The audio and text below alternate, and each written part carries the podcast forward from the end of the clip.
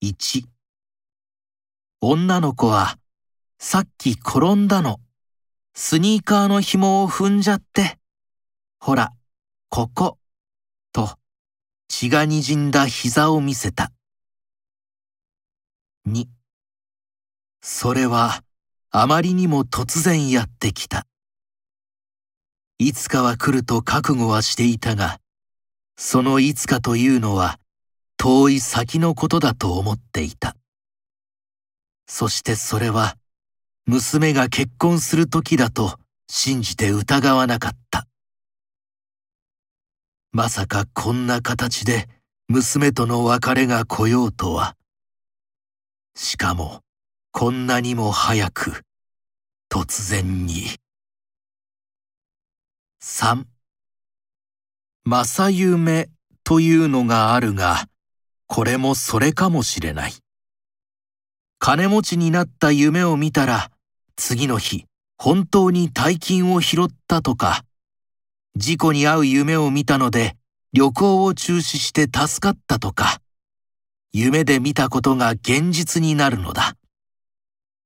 あるいは、予知能力とか何とか言うのかもしれない。昨夜のことだ。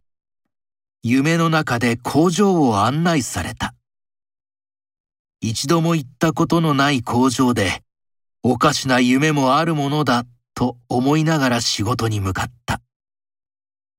今日は商談のために取引先を訪問したのだが、急遽その会社の工場に案内されることになった。驚いたことに、そこは昨夜夢に見た工場と全く同じだったのだ。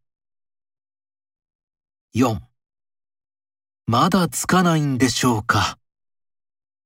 いや、おかしいよ。もうこの先は行き止まりだから。我々は今夜泊まる温泉宿を探していた。昔訪れた人を求めて山道をもう一時間近くも歩いていた。あれがそうだったのかな？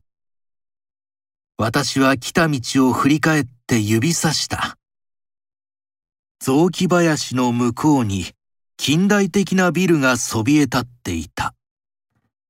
30分ぐらい前に、おや、こんなところに立派なホテルができて、この辺も変わったね。そう言い合って通り過ぎた地点だった。妻は笑った。そうですね、きっと。20年も前のことですからね。引き返してみると、果たしてそうだった。まったくこれだから、行き当たりばったりの旅はやめられない。